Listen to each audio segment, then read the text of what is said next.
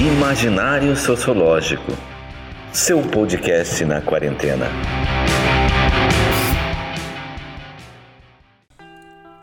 Olá, pessoal. Estamos aqui para mais um episódio do Imaginário Sociológico. Aqui quem vos fala é o Márcio, professor Márcio, e dessa vez estamos aqui com o Fernando Balieiro, que é um professor da UFSM, universidade que eu tanto gosto, né, e tem boa parte da minha formação lá dentro, e a gente está aqui para conversar um pouquinho sobre política e redes sociais, né, e como isto acaba alterando a forma com que a gente encara o universo político. E para isso, né, vou deixar aqui o Fernando se apresentar um pouquinho, dizer sua trajetória, de onde veio, e para a gente seguir aqui no nossa conversa. Fernando, se apresente, por favor. É, Márcio, muito obrigado pelo convite. É um prazer estar aqui. Queria primeiro te parabenizar pelo trabalho. É, eu tenho acompanhado né, os episódios de podcast Imaginário Sociológico e queria te parabenizar pelo trabalho da discussão, toda essa discussão sobre questões muito contemporâneas que você tem trazido para cá. Né? E para me apresentar, vou falar um pouco da minha formação e, e do que eu tenho e como eu tenho atuado né, em termos de pesquisa recentemente. Né? Então, sou professor, como você disse, do, do programa, é, do departamento do, do programa de, de, de, Ciências Sociais, né, programa de pós-graduação em Ciências Sociais aqui da UFSM. É, fiz minha formação em Ciências Sociais na Unesp, de Araraquara, no estado de São Paulo, e mestrado e doutorado é, em Sociologia pela UFSCar, Universidade Federal de São Carlos. Durante o doutorado, eu fiz um estágio, né, chamado de, normalmente de doutorado sanduíche, na, o programa de, de cinema e mídias digitais da Universidade da Califórnia de Santa Cruz. E, basicamente, em termos é, formativos, né, de pesquisa, sempre me formei muito influenciado pela perspectiva dos estudos culturais britânicos e alguns desdobramentos nas, nos estudos queer, estudos pós-coloniais, que são perspectivas muito voltadas à, à discussão de questões que envolvem cultura e subjetividade na sociedade contemporânea, em geral, é, com interface, né, com discussões a respeito das mídias. Então, já, já há um bom tempo tenho contato é, com essas problemáticas que envolvem mídia e sociedade. E desde o ano de 2016, quando eu entrei aqui na, na UFSM, vim para Santa Maria, eu criei um projeto de pesquisa guarda-chuva chamado Diferenças, Mídias e Sociedade, Gênero e Sexualidade na Era Digital, envolvendo uma série de orientações né, de iniciação científica, de mestrado, recentemente também de doutorado. É, e, basicamente, esse projeto é um projeto muito amplo para responder mesmo às demandas dos alunos que oriento. Ele visa entender uma série de mudanças nos modos de percepção e nas moralidades no que tange às relações de gênero na nossa sociedade contemporânea, pensando né, nossa sociedade como cada vez mais mediada pelas tecnologias digitais. E eu, é, particularmente, me propus a pesquisar diante de tantas mudanças, é, de que forma se dão as reações a essas mudanças. É, ou seja, como se organizou por meio das redes sociais digitais, por meio de sítios de produção de conteúdo como o YouTube, uma série de narrativas e estratégias de oposição aos direitos sexuais, reprodutivos, à liberdade de expressão de gênero, é, mesmo ao debate de, da, da, área de, acadêmica de gênero. Isso, né, pensando num contexto em que a pauta moral se tornou algo central no debate político brasileiro. E aqui estou pensando a pauta moral em termos mais abrangentes, né? A gente pode pensar a questão da corrupção e como toda a questão moral foi um, um, é, uma base é, central para o debate mesmo das eleições de 2018. Mas aqui, é, pensando especificamente como nos últimos cinco ou seis anos, é, a questão de gênero mesmo se entrou como um elemento importante na agenda dos grupos de direita e extrema-direita que hoje estão no poder. Então, o meu, meu ponto, né, esse último ponto foi meu, meu foco de pesquisa individual nos últimos anos, quando eu passei a observar uma rede, é, vamos dizer assim, de, de, de direita e extrema-direita, primeiro no YouTube e em outras plataformas digitais. Essa rede, hoje, ela está relativamente dividida, né? mas na época ela é, formava né, uma, uma, aliança, vamos dizer assim, circunstancial, que construiu um, um, repertório comum, uma certa compreensão da realidade, um certo enquadramento discursivo, que hoje é, se mantém atual para uma parcela reduzida da população, é, mas que no momento em que eu, eu passei a observar era algo relativamente emergente. Né? Então, a partir dessa rede, se difunde é, uma série de, de, de percepções né, de que nossas instituições estariam dominadas pela esquerda, de que haveria uma ameaça comunista no Brasil, de que a esquerda representaria uma ameaça à família e às crianças, a existência de uma suposta ideologia de gênero. É... Então, quer dizer, essa ideologia de gênero a gente pode pensar como um significante, que ao mesmo tempo evasivo, né? ele quer dizer muita coisa, quando, se fala ideologia de gênero, tanto o ativismo LGBT, quanto uma área de estudo, de pesquisa, que é que é a, a área de gênero, é, como também normalmente relacionado a uma série de narrativas que vê como sua base o marxismo, né? Mas é, é, é uma, é, é, um significante que tem um impacto né, de mobilização política talvez muito relevante para o contexto atual. E essa rede, é, ela tem uma, ela tem um alcance, é, se, se ela se forja muito nas redes sociais digitais, ela tem um alcance para além do digital, né? Eu, na minha visão, ela, ela constitui uma base importante para a consolidação de uma certa compreensão da realidade brasileira que se espraiou e, e a meu ver, ela teve é, um impacto político importante é, em certos acontecimentos é, do Brasil contemporâneo. Então, basicamente, esse, esse é para me apresentar, esse é um escopo é, em relação ao qual eu tenho pesquisado é, recentemente.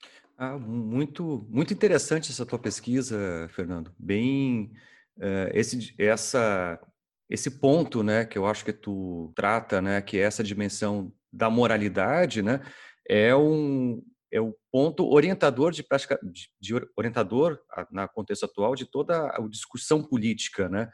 Boa parte da, do debate político contemporâneo, em algum momento, essa dimensão da, de uma moralidade ligada à sexualidade acaba sendo instrumentalizado ou como objeto de defesa ou ataque, né? dentro do cenário político no sentido bem amplo, né? Isso é um, é um elemento que sempre está presente, né? De alguma forma uh, pelos diferentes grupos, né, tanto no caso da esquerda ou grupos mais progressistas, né, defendendo essas pautas, quanto do lado do pessoal da direita atacando, né. Uh, uma questão que eu acho que seria interessante a gente tratar, já que tu tra trabalha com mídia já há bastante tempo, né, tu teria como traçar um quadro, mais ou menos, de como esses debates sobre moralidade, né, como esse, essa pauta ela é alterada ao longo do tempo, no sentido de, de um contexto em que talvez essas mídias digitais não eram tão fortes e no contexto que é que ela se torna um pouco mais emergente, para a gente ter uma relação do que está sendo alterado em função disso? Sim, Márcio, eu, acho essa, essa questão bem, bem interessante, né? É, eu acho importante a gente pensar que nem tudo é novo, né? É, de pensar que é, as mídias digitais, por elas mesmas, são capazes de criar é, pautas, é, a gente estaria caindo num certo determinismo tecnológico, né? É, mas, muitas vezes, elas são capazes de catalisar certos sentimentos, é, certas impressões, compreensões que estão enraizadas né, nas nossas relações sociais. E eu acho que exatamente isso que aconteceu nos últimos tempos, né? Especialmente, eu acho que essa última década ela é marcada muito por tensões morais políticas que se radicalizaram no, no acho que no Brasil, no Brasil e também no mundo, né? É, eu penso que talvez a gente pode remeter a essa radicalização a, de, desde o momento né, da, das jornadas de junho de 2013 e a eventos de, de, mobilização de rua que ocorreram nos anos seguintes, né, 2014, 2015.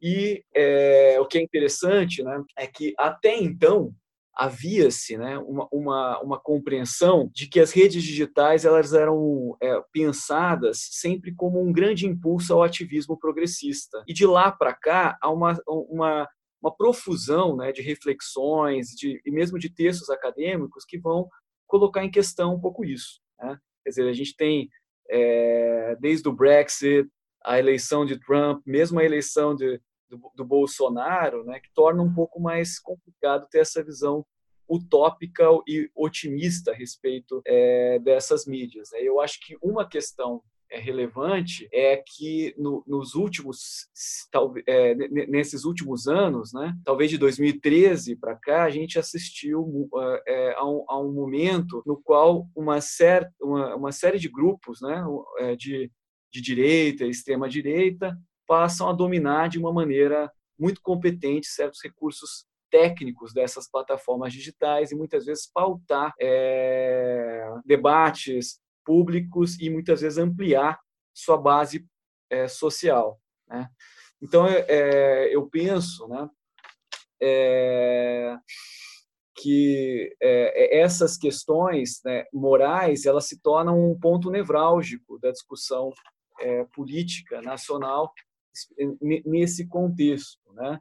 que é um contexto em que as plataformas digitais elas passam a, a, a ter uma centralidade no, na discussão de questões públicas. Né? Então, se a gente pegar, é, você estava falando da, desse predomínio das questões morais, né? eu acho que se a gente pegar o, o, o debate público que marcou as eleições de 2018 no Brasil, a gente viu que o que se discutiu, né, especialmente a tônica né, é, do debate, especialmente entre o do, candidato que foi o vencedor, não foi é, programas econômicos, sociais, debates sobre políticas públicas, educacionais, de saúde a discussão se voltou muito a um, a um, enquadramento muito moralista. Né? E eu penso aqui a discussão moral não apenas na questão que envolvia sexualidade, embora essa questão retomou, é, retornou né, na, naquele momento, né?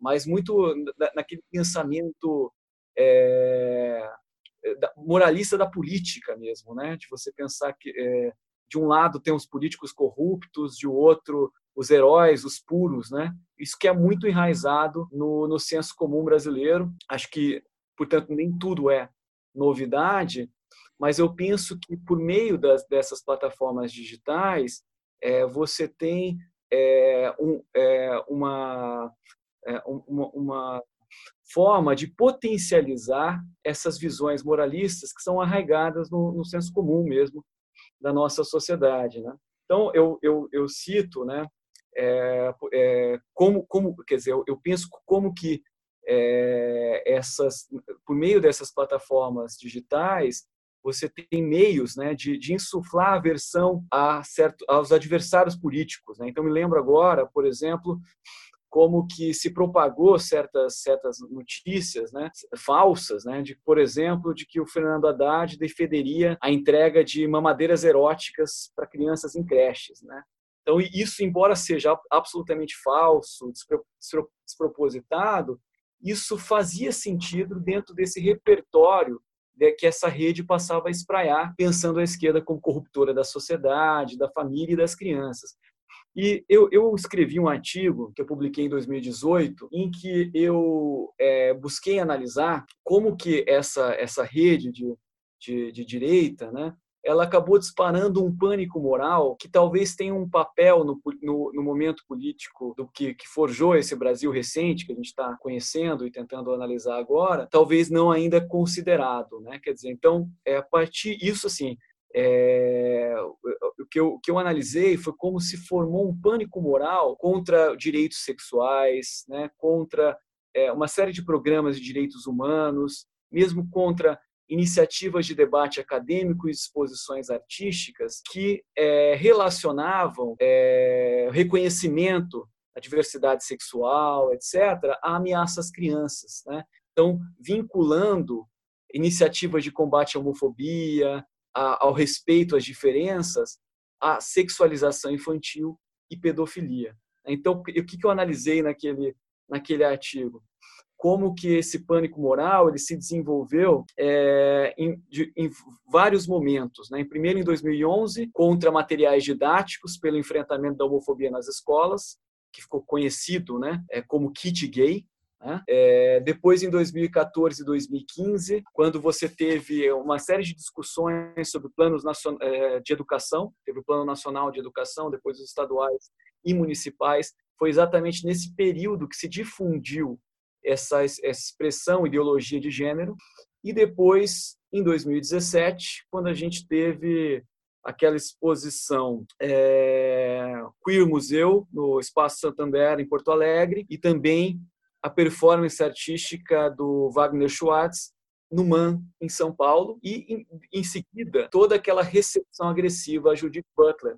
Né? Isso foi tudo em, no, no segundo semestre de 2017. Então, eu analiso isso como uma formação de um pânico moral que se apresentou em momentos específicos nessa década, desde 2011 até aqui. As mídias sociais foram fundamentais para uma boa parte desses episódios que eu falei agora, e a gente teve uma série de desdobramentos disso. Né? Você teve a retirada de um programa governamental de combate à homofobia, você teve fechamento de exposição artística, perseguição de, de artistas, de professores, de intelectuais reconhecidos internacionalmente, é, e tudo isso contribuiu para uma, uma compreensão de uma certa população, de uma certa parcela da população, de que haveria uma ameaça às famílias, às, às crianças, né, e isso, que isso estaria relacionado a um projeto de esquerda. Né. E eu penso que assim, é, é, uma série de pessoas nessa rede de direita acabou se projetando nacionalmente, muitos deles hoje são é, influências é, reconhecidos, base de apoio do governo atual, outros se tornaram é, parlamentares. O próprio Bolsonaro, é, daquele momento né, que ele defendia a, é, ser contrário, que ele chamava de kit gay, ele teve uma, cresceu muito politicamente naquele contexto, né? E o que eu acho é o seguinte, né? Quer dizer que esses pânicos morais eles existiam muito antes da internet, embora vários estudos de pânico moral vão mostrar é, uma, a importância da projeção nas mídias para se criar um pânico moral, mas eu, eu penso que essas redes sociais digitais são um terreno propício para a difusão de pânicos morais. Né? Elas permitem uma certa publicidade, elas dão elas facilitam né, o, engaja, o compartilhamento instantâneo de mensagens e de imagens. É, e, e, na minha visão, elas estão muito calcadas, né? a arquitetura das plataformas digitais privilegiam um certo tipo de engajamento político mais passional, visceral, que acaba incentivando esse tipo de é, mobilização, vamos dizer assim. Então, perfeito. Seria o, as redes sociais seriam nesse contexto um potencializador, né? Elas não teriam pelo que tu está colocando, né, digamos, esse esse pânico moral, em certo sentido, ele, ele já existia dentro do imaginário social brasileiro no sentido mais amplo, mas ele não tinha a potência que teve a partir das redes sociais, né? Seria mais ou menos esse sentido? É, eu penso o seguinte, né? Você tem uma, é, algumas visões, né? A, a visão que, é, que você pensa é, do determinista tecnológica, que vai pensar como as mídias produzem algo. Essa visão ela é limitante na minha visão, porque primeiro que é, a dimensão técnica ela nunca existe em si mesma. Né? Quando a gente está refletindo sobre as plataformas digitais, a gente está pensando que elas também são aparatos ideológicos, é, elas existem não apenas como é, é, um meio técnico de conexão, mas elas também de alguma forma modulam a nossa conexão. Então, é, vamos dizer assim, as plataformas digitais hoje de hoje, elas carregam muito da ideologia de onde elas vêm, que é, que é basicamente do, é, da região do Vale do Silício norte-americano. Então, se a gente quer entender essas plataformas, a gente tem que entender seus componentes mais amplos, não apenas técnicos. Né? É, e é, uma outra forma de pensar é, em relação ao determinismo tecnológico é o que se chama da, da moldagem tec, é, social da tecnologia, é de pensar que essas mídias, ao mesmo tempo elas são produto de um contexto social, elas também produzem algo, né? algo novo que elas apresentam. E aí é uma série de, de autores que vão dizer, olha, a esfera pública ela se transformou com as mídias digitais, né? Também, né? É, e um, um, autor que trabalha essa, essa questão é um autor da área do direito, que é o Franco Pasquale, tem um, um texto é, traduzido ao português que chama a Esfera Pública Automatizada, que ele vai dizer, olha, Hoje nós vemos uma outra relação aqui, dialogando com Habermas, né? uma outra transformação estrutural da esfera pública, porque hoje nós nos deparamos com uma esfera pública automatizada. O que isso significa? Né? É uma, o, nosso debate público ele é, ele é mediado por mecanismos automatizados das plataformas digitais. Então, ele vai falar especificamente é, do Facebook e do Google, é, mas a gente também poderia falar de outros, né, de outras redes sociais digitais, agregadores de notícias, que hoje em dia são o principal meio de acesso às notícias. Então, quer dizer, é, tanto Pasquale como outros autores vão dizer que é, a curadoria do conteúdo jornalístico hoje saiu das mãos do jornalismo profissional. E a nossa forma de acesso às notícias, ela depende muito do direcionamento algorítmico das plataformas. E isso é, traz uma série de consequências. Né? Uma delas é o que alguns autores, desde o Elie Pariser, chamam de efeito bolha. Né? Quer dizer, simplificadamente, todo mundo sabe um pouco sobre isso hoje. Quer dizer, quanto mais você consome um tipo de informação, mais informação semelhante chega a você e menos contato você tem com informações divergentes. Isso acaba acentuando a polarização da nossa sociedade, quando não abre espaço para visões que são conspiracionistas, extremistas, preconceituosas. Podemos dizer, essas visões sempre existiram, mas talvez elas não se alastravam de uma maneira tão eficiente, né, como hoje, em que você tem essas bolhas, né, de opinião. E uh, penso que tem outras consequências, né, que a gente pode pensar. Talvez eu tenha, é, é, possa pensar o que eu estou falando de uma maneira muito unilateral. Há outros processos também em andamento, mas eu acho que esses são os processos dominantes que talvez sejam úteis para a gente entender por quê, né? É, por exemplo, que a gente hoje se depara com, com é, uma propagação de uma série de, de, de, de, mensagens negacionistas em relação à própria pandemia que a gente está vivendo. Né? Então, há, uma, há, uma, uma, há algo né, que a gente pode pensar muito crítico que a gente tem que refletir hoje em dia. Né? Então, eu penso que um outro, um outro aspecto que vários autores têm, têm ressaltado é o nivelamento de informações de caráter muito diverso em termos de qualidade, em termos de acurácia da informação. Então, quer dizer, se é o, se é o direcionamento algorítmico que vai nos é, direcionar determinadas informações, ele pode nos, de, de, nos, direcionar e vai, isso vai estar em patamar de igualdade, é, tanto matérias de jornalismo profissional quanto matérias de fonte absolutamente duvidosa. Né? Então, a gente pensar a própria forma de ranqueamento das plataformas digitais, como o YouTube, que tipo de ranqueamento que ela faz? Ela quer dizer, ela privilegia matérias é, vídeos, né, né, no caso, que tem muito mais adesão, compartilhamento, engajamento, né, nos termos da própria plataforma. E que isso não significa necessariamente qualidade. Né? É, então, a gente vê uma proliferação de veículos midiáticos que são de baixíssima qualidade. Né? Então, é, e muitas vezes isso, alguns autores isso. Tem uma, uma, autora que é a Rose Van Dijk, que ela tem um livro com outros autores holandeses que chama Platform Society. Ela pensa na sociedade como uma sociedade das plataformas, sociedade mediada, quer dizer, essas plataformas digitais acabam mediando várias dos nossos serviços, instituições, né? É, e ela vai dizer que as próprias decisões editoriais vão mudar nos dias de hoje. Quer dizer, se você tem uma publicidade que é muito voltada para para que é muito voltada para é, para matérias individuais que depende, quer dizer, o jornal vai depender de, de, da, da, é, da, propagação de uma matéria individual. Então, muitas vezes a, a decisão editorial vai pensar, olha, é melhor uma matéria que tenha uma manchete mais chamativa, né? um jornalismo de entretenimento,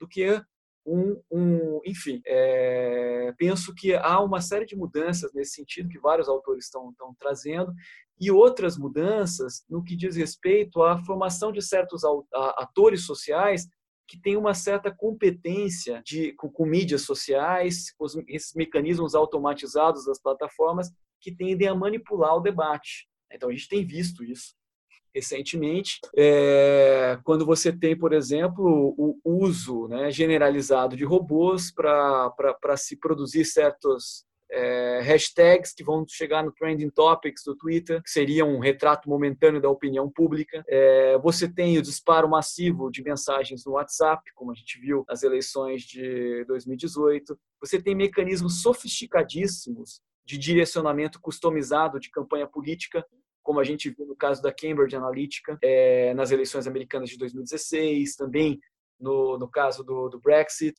é, enfim, uma série de, de questões que a gente pode refletir sobre qual é o papel dessas plataformas digitais é, no mundo de hoje. Há mudanças, há uma, depois do escândalo da Cambridge Analytica, Mark Zuckerberg teve que que para o Senado americano, né, prestar contas, né, pelo fato de ter, do Facebook ter repassado uma série de, de dados, né, é, dos seus usuários, é, há uma série de movimentos para regulamentação. A gente viu recentemente no país né, não só no Brasil, mas que o Facebook acabou é, banindo uma, uma, série de contas né, pelo uso indevido. É, mas, enfim, é, essas são questões muito complicadas, porque as estratégias mudam também. Né? Se a estratégia foi do Facebook no, no, na eleição norte-americana, no Brasil foi via WhatsApp, que é muito mais difícil de regulamentar. E, e, e, eu penso o seguinte, né? A questão talvez vá além da regulamentação porque eu penso que por meio dessas é, das plataformas digitais você tem novas formas de subjetivação e mesmo de interação social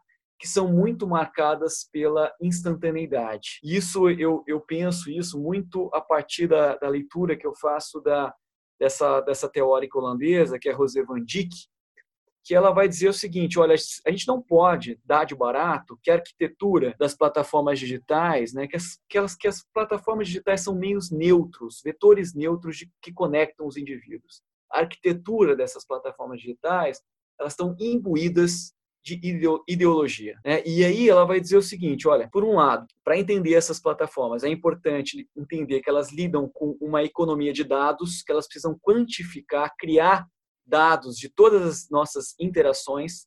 Então, por isso que é importante que no Facebook tenha lá curtir, compartilhar, que no, no Twitter tenha seguir, né? Que são formas de interação que, se, que é possível se quantificar.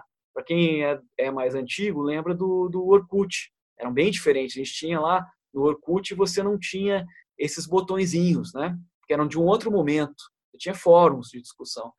E, esses, e essas, nessa visão da, da Van Dijk, é, essas, essas, essa arquitetura dessas plataformas digitais acabam valorizando é, reações imediatas. É, você lê uma matéria, você nem tem tempo de pensar, você já curte ou reage a ela, compartilha, e isso acaba criando uma certa forma de, de, de certas adesões instantâneas e viscerais que passam também a repercutir no, na, na, discussão do debate público, né? Tem um autor brasileiro que é o que é o Richard Misculci, é um sociólogo, é, que ele ele ele diz o seguinte, né, que trabalha muito com essas questões das plataformas digitais. Ele vai dizer que por meio dessas plataformas, essas plataformas acabam, acabam premiando justamente essas as publicações que que se viralizam, que viralizam, né, que se propagam e acabam nivelando muitas vezes por baixo o debate de questões públicas. E é por meio delas que a gente vê uma série de discursos que são anti-institucionais, a gente é anti-universidade, anti-ciência, agressivo em relação à imprensa é, tradicional, né? E o que ele defende é que há um modus operandi que talvez seja compartilhado tanto à direita quanto à esquerda, né? É, que tem um pouco a ver em como essas plataformas geram certas demandas de protagonismo, é, geram certas, mesmo nos setores progressistas, se a gente pegar todos aqueles exemplos dessa cultura de cancelamento, uma certa militância é, que, é, que, que, pensa a política né, de uma maneira muito individualizada, é, a partir de perseguições né, por meio dessas plataformas digitais que muitas vezes passam por cima dos meios institucionais, né, da justiça, enfim, algumas questões que tem realmente é, que a gente pode pensar que tem uma que embora todas as questões que a gente se depara é, no nosso contexto atual, com certeza, ela tem a ver com as nossas relações sociais, é, com questões morais que estão, vamos dizer, enraizadas na estrutura social brasileira, mas há algo aí que está colocado, né? É, e que é muito potencializado por essas dimensões das, das, plataformas digitais. Eu vejo mais ou menos por aí, Márcio. Não, perfeito. E tem uma questão que eu acho que eu fico bastante apreensivo quando vejo esse quadro, eh, quando a gente vai estudando esse quadro e essa, essa forma de mobilização do debate público, porque me parece eh, que a nossa democracia, em certo sentido, acaba estando em risco, né? Porque se a gente vai ver aquilo que é central para o debate democrático, do ponto de vista prático, pensando a democracia como exercício da cidadania, a democracia como como um exercício da política voltada ao bem público, quando a gente acaba tendo esse debate orientado e organizado através dessas redes de produção de, de conteúdo que, de um lado, esvaziam parte do, do, do debate em função de fake news, né? e, em outro sentido, esvaziam o debate em função da forma com que os, os algoritmos constroem o, o, processo de divulgação das notícias, né? que nem tu bem colocou, né, Fernando, que ele, a notícia ela se torna muito mais sensacionalista, com uma chamada muito mais emblemática e não necessariamente eh, leva a um debate sobre as questões centrais da democracia, a gente não estaria, em certo sentido, se nada uh, ocorrer em médio e longo prazo, colocando, em certo sentido, em risco as próprias democracias que a gente, que a gente lutou tanto para construir ao longo da nossa história? É, eu acho que é, esse é um quadro, esse é um quadro que está colocado, né? É, eu ressaltei aqui que é, justamente por meio dessas plataformas, grupos de direita, né, têm se tornado proeminentes. É, mas eu não estou querendo aqui fazer um juízo de valor é, no sentido de que o surgimento de um grupo de direita é ruim. Eu acho que é, em qualquer democracia consolidada é bom que, que, existam grupos de direita e grupos de, de esquerda, né? Quer dizer, posicionamentos diferentes podem ser muito importantes para o debate público, para a melhor elaboração de políticas públicas e dos desafios né, que o país enfrenta. Né? O problema é como é, é que tipo né, de, de, de, direita e muitas vezes a gente pode até é, pensar em certos ativismos progressistas também, mas aqui pensando na questão de, dessa direita, né, que tem se tornado dominante no uso dessas dessas redes, é, que, que é, é uma direita que tem muito um verniz autoritário, né? É, e não à toa elas têm sido, ela, essa rede tem sido alvo de uma série de investigações, né? Porque em geral se caracteriza por um discurso de afronta a instituições basilares da nossa democracia, como o Supremo Tribunal Federal, né? Quer dizer, é, crítica a, a, a uma determinadas decisões do, do colegiado supremo, a determinados ministros é uma coisa, né? Agora é, outra coisa é a generalização de um discurso anti é, uma instituição é, é, tão importante para as democracias contemporâneas, que é uma Suprema Corte, né? E propostas de fechamento, né? A gente viu a, a, essa mobilização na frente do na frente do, do Supremo Tribunal Federal, né? De, de ameaça mesmo à, à instituição.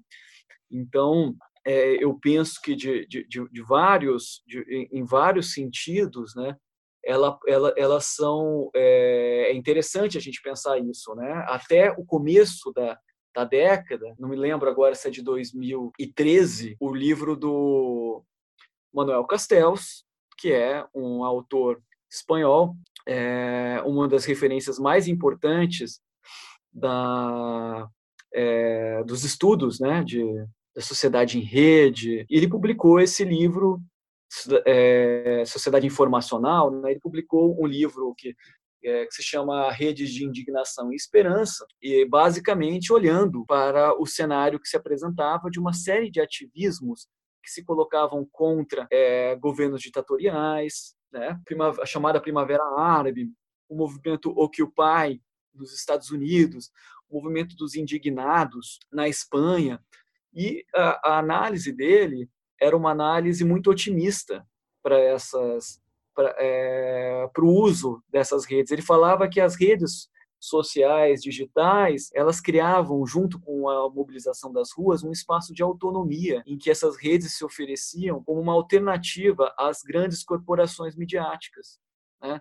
E isso é, se revelou uma, uma uma visão muito utópica, né? e vamos dizer assim, é, que não percebia como né, algo que é, a Van Dijk é, traz no livro Sociedade das Plataformas, como, é, na verdade, a gente está diante de um mundo é, extremamente oligopolizado. Ela vai dizer, olha, se você quiser pensar nas plataformas digitais, você tem que pensar que são pouquíssimas, né?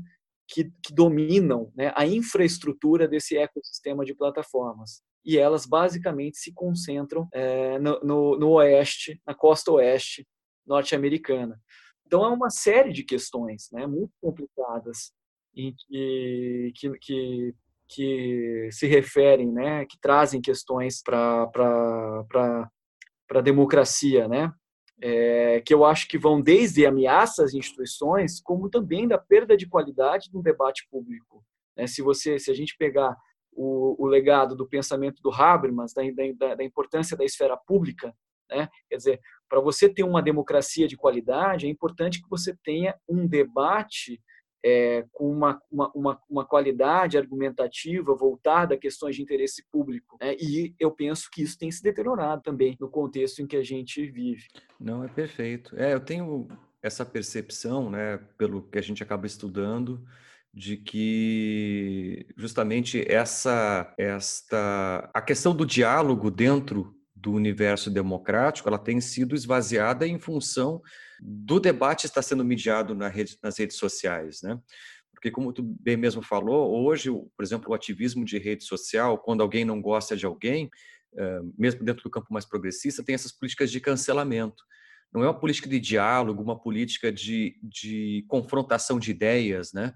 é uma política de exclusão daquele espaço, né? exclusão do, do, do, universo das redes sociais de um determinado indivíduo que cometeu algum ato ou falou alguma coisa que foi considerada inapropriada por algum grupo. E quando a gente começa a ter esse tipo né, de organização e esse tipo de, de forma de organização do, de, de expressão dentro da esfera pública, né, isso sempre me preocupa bastante porque eh, me parece um, um, certo retrocesso no sentido de a gente estar perdendo algo que talvez é, fosse uma das coisas boas e importantes eh, do legado democrático, né? Desse apreço que é que pensando muito nessa teoria da ação comunicativa do Habermas, né, da questão de estabelecimento de, de espaços do, do, de um agir comunicativo, né, de espaços em que a gente consiga colocar um debate em pauta e a partir desse, dessa colocação desse debate e da reflexão sobre ele, que a sociedade cresça e estabeleça outros pontos de vista sobre o espaço público, né, sobre a dimensão política, né? Eu penso que a gente está tá dentro de uma lógica muito imediatista em relação a isso, dentro do contexto político atual, né, em função dessas da, realmente da política está sendo mediada, mediada, né, quer dizer, pelas pelas é, redes sociais, que é uma, como bem coloca, né, uma tecnologia é, construída dentro de um campo ideológico, né, que, em certo sentido, dentro do Vale do Silício, a ideologia bastante dominante dentro daquele campo é, ela tem um, um, um certo nível de um liberalismo ou de um individualismo bastante é, proeminente, né? É, isso eu acho uma, uma questão bem interessante pensar, né? Como você tem uma é, uma, é, uma série de, é, de valores que, que alguns, que alguns autores vão, vão, vão, chamar mesmo de, é, de, de um ideário neoliberal, que, tem por trás dessas, dessas plataformas. Né? Quer dizer, é muito a individualização, né? é, é um ponto de vista muito é, individualizante né? em termos, e que a gente pode pensar né? É, como isso extrapola para as questões políticas. Né? Mas um exemplo que, a, que, a, que a, vou citar de novo esse texto, é que eu li recentemente, né? tem vários autores que estão trabalhando nessas questões, mas é, o que a Van Dijk trabalha na Sociedade de Plataformas, quando ela cita o, o Airbnb, o, o, aplicativo de hospedagem. Né? A, a princípio parece um aplicativo que resolve todas as nossas questões. Né? A gente vai para qualquer lugar e é, a hospedagem ela fica muito mais em conta. Né? é, resolve um problema é, em termos de custo, né? É, mas, por outro lado, né, em cidades turísticas, como é o caso da cidade em que ela escreve e mora, que é Amsterdã, você cria uma série de problemas. Né? Do ponto de vista do turista individual, você consegue uma hospedagem a, a preço baixo. Do ponto de vista do morador, né, a, o preço do imóvel cresce absurdamente, as pessoas vão ter que se mudar para as periferias, né? os, os, os locatários vão preferir colocar os imóveis para é, aluguel em, em, em, alguns momentos, né, que vão ser muito mais lucrativo.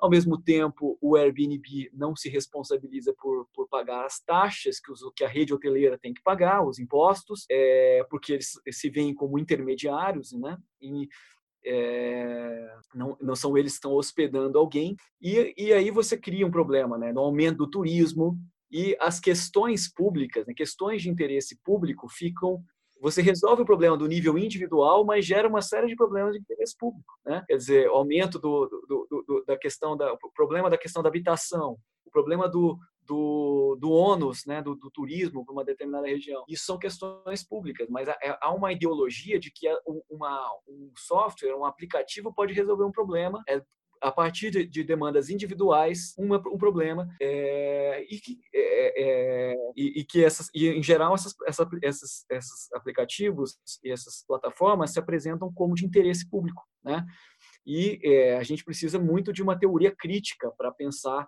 mais essas plataformas. E aí isso, quer dizer, é, isso, é, esses valores vão se espraiando, né? É, uma das questões que o Richard Miscourse tem trabalhado é como é, muito meio é, nesse, nesse ativismo progressista, você tem algumas, algumas é, substituições né, de demandas mais coletivas por buscas de protagonismo nas, na, nas, nos ativi nesses ativismos. Você tem esse exemplo que você deu da cultura do cancelamento, eu acho algo muito relevante, quer dizer, em vez de você pensar numa agenda propositiva, você vê uma substituição por um, um tipo de, de, de, agenda que é muitas vezes punitiva, punitiva no sentido individual, né, de exposição de uma determinada pessoa.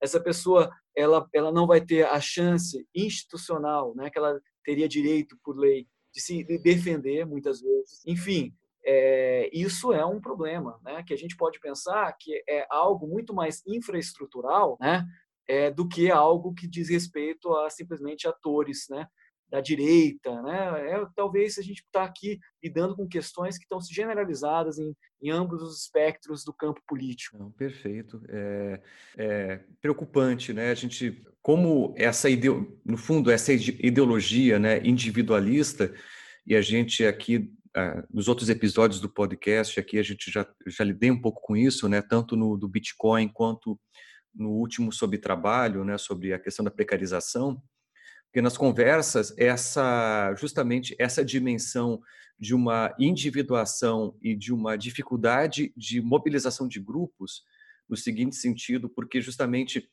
a, a forma, no momento em que as pautas políticas acabam sendo mediadas pelas redes sociais, a forma, é, as redes sociais elas não, não criam só um, uma forma de disseminação das pautas, elas criam uma forma de, de colocar a pauta dentro do espaço público, né? E no momento que ela e essa pauta ela acaba sendo pessoalizada, ela acaba sendo fazendo parte de um discurso de umas pessoas, né? De algumas pessoas, ela tem um, um certo uh, um, um, modelo no qual ela é, é ela é expressa, né? E isso gera uma série de dificuldades do ponto de vista de uh, organizar, mesmo pequenos grupos, em torno de uma pauta única, uma pauta unificadora para, uh, de fato, gerar algum tipo de atuação dentro do cenário político. E quando a gente pensa isso, isso, uh, em certo sentido, está acontecendo em grupos tradicionalmente que tinham essa, essa, essa perspectiva, como o caso dos sindicatos, né? Tem diversos, tenho amigos que estudam essa questão sindical no, no atual contexto, e, e, eles conversam justamente sobre como, dentro do universo sindical, que sempre foi um universo de pautas trabalhistas, né, que tinham ideários comuns, até em função do, do segmento uh, sindical trabalhista ser segmentado, né, em função das diferentes classes de trabalho, eles têm uma grande dificuldade em placar uma pauta, e as pautas que acabam eventualmente surgindo também tem esse caráter, vamos botar bem entre aspas, de lacração, né? que tem essa coisa um pouco sensacionalista dentro da forma de se colocar as pautas para que gere adesão, sabe? Eu tenho uma e, e, vendo isso, isso gera bastante preocupação, né? Porque vejam, se grupos tradicionais, né, que têm um engajamento político tradicional constituído historicamente, né, tem essa dificuldade, o que dirá dentro de uma sociedade em sentido mais amplo, né? É, e eu penso que, que uma característica fundamental é, é, a, é a característica da, do antagonismo. Né? O antagonismo é algo que, que move muito essas plataformas. E, e se a gente observar um pouco né, é, a própria essa, essa pequena história dessas redes de direita, a gente vai ver isso, né? como que é, essas redes foram se formando, criando certas coalizões momentâneas e de repente se tornam ampla, é, é, completamente antagônicas, né? Em um sentido muito agressivo, muitas vezes. E, e talvez a mesma coisa aconteça no, nos setores progressistas, quer dizer, uma, um, talvez é, é, uma, uma, o que a gente vê hoje é uma, uma, uma grande dificuldade de de se gerar certas coalizões. Embora eu penso que isso talvez esteja um pouco mudando, né? mesmo pela consciência dessas questões, né? Quer dizer, hoje você já tem alguma alguma criticidade em relação a essas questões e você vê, por exemplo, né, diante da situação que a gente está vivendo, a formação de, de frentes, né? Que eu acho que é um pouco superar essas essas redes né, marcadas pelo antagonismo, pela criação da, de, da aversão do outro, né? Isso eu acho que é interessante. Mas agora eu penso que esse antagonismo ele não surge do nada, ele surge dentro de plataformas que são é, que nas suas que na sua arquitetura privilegiam o ranqueamento e a competição. Quer dizer, a pessoa posta algo e aquele é, aquilo que ela postou, seja em termos de vídeo, de, de texto, ela só vai ser vista né, se ela tiver engajamento, se aquilo circular, se aquilo viralizar. Então, por isso, né, é, essa coisa da lacração, né? porque isso tem a ver com a própria arquitetura dessas plataformas, que estão interessadas em quê? Economicamente, estão interessadas que as pessoas estejam interagindo o tempo inteiro, portanto, mobilizadas emocionalmente. É, enfim, é, é, é, uma, é uma questão é, é muito, muito, muito difícil, né? Que, é, que estamos é, presenciando, né? É, perfeito. E nesse cenário contemporâneo que a gente está vivendo da pandemia, né, que, enfim, tem trazido aí para a gente uma série de discussões uh, inesperadas, vamos botar desse jeito, porque ninguém esperava estarmos vivendo numa pandemia, mas que também tem implicações políticas, né?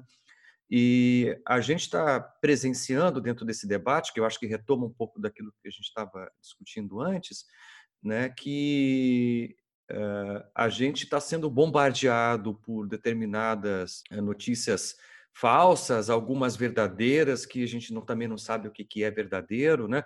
A gente está vivendo quase num contexto de pós-verdade, né? Que fica muito difícil saber o que, digamos, o que confiar dentro desse contexto de disseminação de informações sobre um, um, um, assunto que é vital porque envolve as vidas das pessoas, né? Porque a gente está num ambiente com uma doença espalhada ao redor do mundo, né? E está aqui no Brasil como um todo, que a gente, dependendo da política que adota, pode contaminar uma família inteira ou não, né? E como é que tu tem uh, estudado e analisado essas questões dentro desse cenário, Fernando? Eu penso o seguinte, né? Uma característica fundamental do bolsonarismo, né? Isso várias, vários analistas têm falado, é estar em campanha permanentemente, né? E isso não mudou no, isso não mudou no, é, durante a pandemia. Eu esperava, né? Quer dizer, a gente viu em vários outros contextos, é, quer dizer, em vez do presidente buscar uma certa unificação nacional, em vez dela, dele é, é, buscar um certo entendimento e uma agenda comum entre os governadores e outras autoridades, ele buscou se isolar e atacar de forma generalizada é, os governadores, as, até organizações internacionais como a OMS, incentivou, inclusive, a invasão de hospitais, né? É, quer dizer, a postura do presidente, eu acho que não, a gente não precisa nem, nem, nem discutir, né? Acho que internacionalmente já vem sendo questionada. Ele foge bastante aos padrões esperados, né, para um, um presidente da República, independente de, de ser de direita ou de esquerda. É, agora, é, o, que, é, o que eu penso é que é, é, sua preocupação política era se livrar do ônus da pandemia e jogar nas costas do, dos governadores, das mídias, é, da, da, OMS. Né? Agora, é, a gente pode até se pensar se isso foi se politicamente útil a ele, mas tá, é claro que a estratégia dele é manter essa base social, ainda que pequena, sempre mobilizada, e eu penso que para isso né, há uma dimensão muito simbiótica com, a, com as redes digitais bolsonaristas. Né? Elas são fundamentais para se criar esse, esse clima no, eh, no Brasil contrário né, às políticas de isolamento dos governadores. É, e, e elas atuaram de uma maneira muito articulada com as declarações do presidente. Né? E é importante lembrar que parte dessa rede ela atua dentro do próprio governo. Né? Isso que eu, isso eu acho que é algo inédito. Né? Se a gente estava falando dessas redes de direita agora, né, durante esse período da pandemia, é visível é, que essa há uma, há uma, há uma relação muito íntima né, dessas redes é, com o com o governo, quer dizer, o próprio ex-ministro da Educação, vários integrantes do primeiro escalão do governo participam ativamente das plataformas digitais. Hoje nós sabemos até que há um assessor presidencial que, que, que, posta né, de uma maneira irregular né, no Facebook, né, segundo, segundo lá aquela análise da Atlantic Council, que serviu de base para o banimento de uma série de, de contas, né, e uma série de assessores de políticos da base do governo é, que, que, postam a partir de, de uma série de, de perfis simultâneos é, essas, essas mensagens de ataque aos governadores, né, é, junto com uma série de outros influenciadores digitais. Né. E aí você cria toda uma narrativa é, de oposição né, é, que tenta, de alguma forma, se livrar do ônus né, da crise econômica, né, é, derivada desse contexto né, que a gente vive, a partir de uma perspectiva negacionista, conspiracionista, né, transformando a OMS em um comitê da China, é, pensando que as mídias teriam interesse em boicotar o governo quando falam das mortes na televisão, quando se sugere que as é, que há uma super notificação das mortes. Né? É, e é, eu penso que isso tudo revela um pouco dessa do, do, que, do que é né, esse, esse pensamento bolsonarista. Né? Que é muito marcado por essa por uma visão muito dualista, simplista, moralista, que tem uma certa, vamos dizer assim, é, que, que, tem uma certa que consegue uma certa adesão de uma parcela da população é, e é, essa essa lógica né, conflitiva né, é, ela tem ela vai ela tem que ser analisada eu penso eu em pesquisas mais empíricas sobre os seus efeitos né porque eu fico pensando o seguinte uma coisa é a gente observar no Twitter como essas pessoas têm, têm postado uma outra coisa é pensar como elas têm, têm, têm produzido os vídeos no YouTube. Outra coisa é pensar como isso é recebido. Né? Se a gente pensar que hoje nós temos um, uma, um, um, é, um, ecossistema de informação híbrido, né? que ao mesmo tempo que você tem a importância da, da, da televisão, é, você tem o que cada vez mais as pessoas se informam por meio das redes sociais e das plataformas digitais, é, como por exemplo o WhatsApp. Né? Que não é uma rede social, embora hoje tenham, tenham grupos, né, mas é, um, é uma plataforma de comunicação em que é, circulam muitas das, das, das, notícias ali, possivelmente, quer dizer, os vídeos do YouTube são compartilhados ali, mensagens né, é, diversas vão circulando e produzindo um certo ceticismo né, em relação à população as políticas de, de isolamento. Né? Então, eu penso, né, algo para ser estudado, que é, é, hoje né, nós estamos aqui passando de mais de 75 mil mortos né, da pandemia, é, e muito provavelmente é por conta dessa política da desinformação e dos antagonismos, né? que você, você quer dizer, você cria um ceticismo em relação ao isolamento, você cria é, um, um ceticismo em relação às autoridades sanitárias, você, você cria um antagonismo em relação a profissionais de saúde. Isso a gente viu, né? Quer dizer, a forma como as pessoas tem, é, muitas vezes reagem violentamente em relação a eles, né?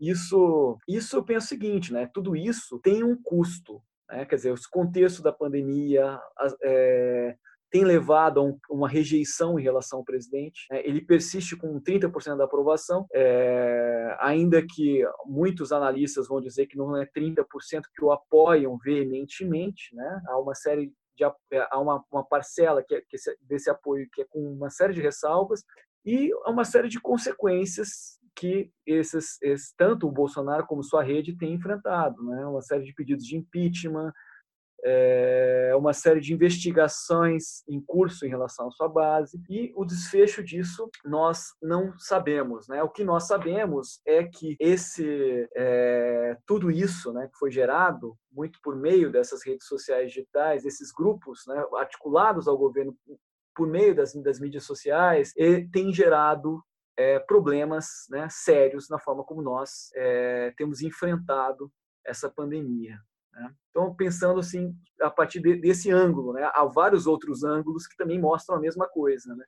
como que o Brasil foi um dos países que tem enfrentado, né, de uma maneira muito problemática, é, essa pandemia. É, nossas políticas de isolamento têm tido um problema muito de engajamento da população e, em parte, eu acho que a gente pode atribuir a essas questões. Não, perfeito. Tem mais alguma coisa que tu queria falar, Fernando?